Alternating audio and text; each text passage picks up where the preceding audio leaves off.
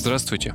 Вы слушаете третий и, получается, последний выпуск спецсезона подкаста «Дима, что происходит?», посвященный делу, а если быть точнее, делам, причем уголовным делам, Виктора Контеева бывшего вице-мэра Екатеринбурга, ныне осужденного по нескольким статьям. И сейчас он проходит обвиняемым по новым делам, и мы расскажем подробно все, что об этих делах известно.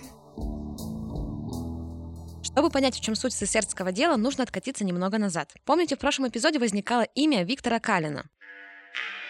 С Виктором Калиным меня познакомила Русина. Однажды я заехал на продовольственную базу и в приемной увидел мужчину. Вышла Русина и представила мне его как специалиста предприятия, занимающегося поставками фруктов в Екатеринбург и экспортом пиломатериалов в Среднюю Азию. Никакого интереса к Калину у меня не было, тем более мысли о создании с ним совместного предприятия. У меня были амбиции построить новую, современную, большую овощебазу в районе Кольцова. У Русиной и Калина как раз был интерес в создании организации для быстрейшего прохождения грузов через таможенный пост.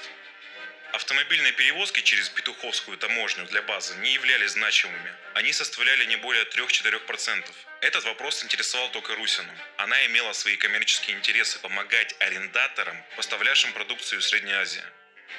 Видимо, и здесь получалось них деньги – то есть давайте еще раз. Есть таможенный пункт в Петухово на границе с Казахстаном, через который ежедневно проходили сотни грузовиков с тоннами фруктов и овощей из Средней Азии. Из-за бюрократических препон фуры могли простаивать в очередях на въезд в Россию неделями. Фрукты и овощи портились, а бизнес нес убытки. Но был, так скажем, другой путь. За скромную сумму в 100-150 тысяч рублей с машины вопрос с прохождением границы брались решать криминальные группировки. К середине нулевых борьба за контроль над пунктом шла между группировкой Дмитрия Кайля и представителями ОПС «Уралмаш» Андреем Волковым и Валерием Худяковым. Из прошлого выпуска мы помним, как уралмашевцы примерно в то же время пытались захватить в Екатеринбурге четвертую овощебазу. Провалив прямую атаку на базу, они якобы решили устроить ее блокаду, затруднив поставки продукции в Екатеринбург. Контеев потребовал от своих людей, в частности от уже знакомого нам Глазырина, восстановить прохождение фур в Петухово. Глазырин обратился за помощью к неоднократно судимому приятелю Дмитрию Кайлю. Вот на этом живописном месте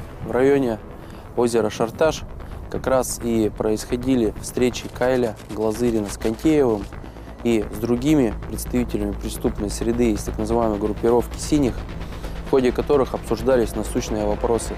И как раз на этом самом месте и было дано Контеевым указание Кайлю, э, в том числе при содействии Глазырина, на убийство Волкова, а затем и на убийство Худякова. Он сказал, устрани их физически, сделай это по физике. Так в интервью передачи «Честный детектив» рассказывал старший следователь по особо важным делам 4-го следственного управления ГСУ СК России Ярослав Коновалов. В 2005 году по требованию Виктора Контеева убили Волкова, а через год – Худякова. Об этом следователям рассказали сами Кайль и Глазырин. С этих показаний начало раскручиваться дело вице-мэра, о котором мы говорили ранее, и по которому ему дали 18 лет колонии. В 2014 году в Сесерте начался судебный процесс над группой авторитета Олега Сухачева. По версии следствия, именно эта группировка выполняла грязную работу для Виктора Контеева. Их обвинили в покушении на убийство, вымогательстве, незаконном хранении оружия и легализации преступно нажитого имущества. Это дело продолжало историю криминальных войн за контроль над таможенным пунктом в Петухово, но касалось уже более позднего периода, 2009 года. Тогда проходить фурам контроль на границе помогало ООО «Урал». Оно официально принадлежало брату Максима Краснова, выходца из УПС «Уралмаш». Гутников был связан с этой организацией через смотрящего за овощебазы Виктора Калина. Известен Калин был как джигит. Реальный контроль над предприятием был в руках Краснова, как рассказывает Краснов, Контеев не хотел иметь с ним дело и потребовал переписать свою долю. Краснов отказался. Тогда в 2010 году на дачном участке в поселке Большое Сидельниково на Максима Краснова напали. По версии обвинения, его должны были вывести в район Шарташа и убить.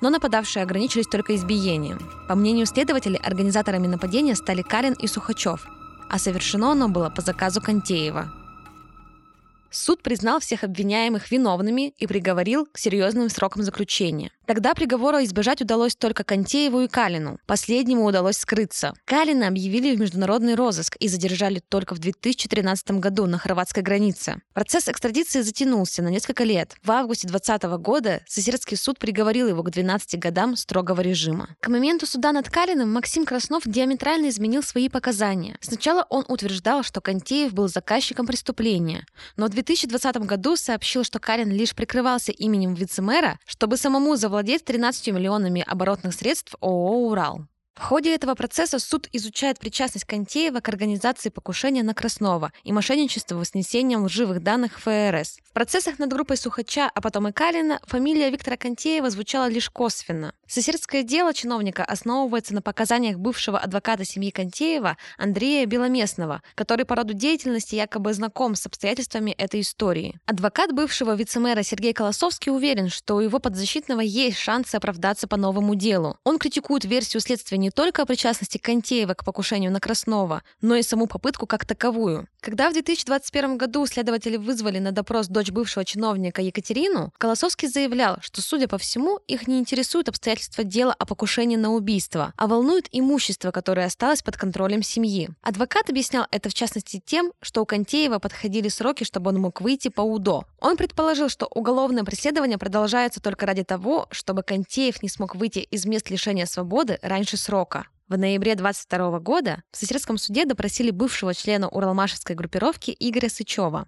Его в 2001 году приговорили к 15 годам за убийство. Он выступил свидетелем по делу бывшего вице-мэра и в суде дал свою оценку обвинения как человек, разбирающийся в заказных убийствах и криминальном мире. Сычев в ходе допроса предположил, что обвинительное заключение по делу Контеева написано в определенных интересах либо человеком, который не разбирается в понятиях. Он уверяет, что Калин и Сухачев не могли исполнять поручения Виктора Контеева, так как имели определенный авторитет в преступном мире и придерживались понятий. Контеев на момент совершения преступления был вице-мэром, государевым человеком. Понятие не позволяет выполнять требования и задачи, которые поставил государев чиновник. Весь институт воров в законе нацелен на борьбу с властью в местах лишения свободы или на свободе. Понятийно правильный человек не может выполнять указы чиновника, иначе его статус может измениться. Чиновник почти мент.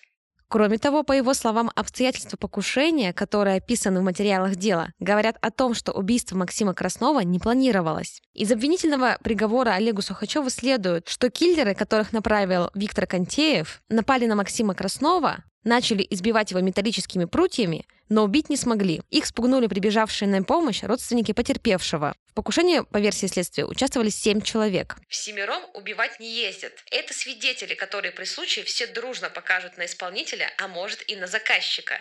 Если человека начинают бить, то понятно, что убивать его не будут. Для убийства нужно 10, 15, 20 секунд. Вышел из машины, убил, сел в машину и уехал. Можно выстрелить и не выходя из машины. Никакая помощь из соседнего двора не успеет добежать. К тому же бывший член Уралмашевской группировки заявил, что исполнители не ездят на убийство на личных автомобилях, как указано в материалах дела, поскольку при необходимости такой автомобиль легко отследить по камерам. Версию следствия о том, что после покушения тело Максима Краснова планировали вывести из Сидельникова в район Шарташа, а это расстояние больше 20 километров, он также назвал несостоятельной и подчеркнул, что после убийства тело не стали бы вести через весь город. Эти показания, как считает защита, должны продемонстрировать отсутствие состава преступления в действиях Виктора Контеева. Как мы и говорили раньше, если защита чиновника не сможет отстоять его, то к его 18-летнему сроку добавят еще 7 лет, и срок наказания увеличится до 25 лет.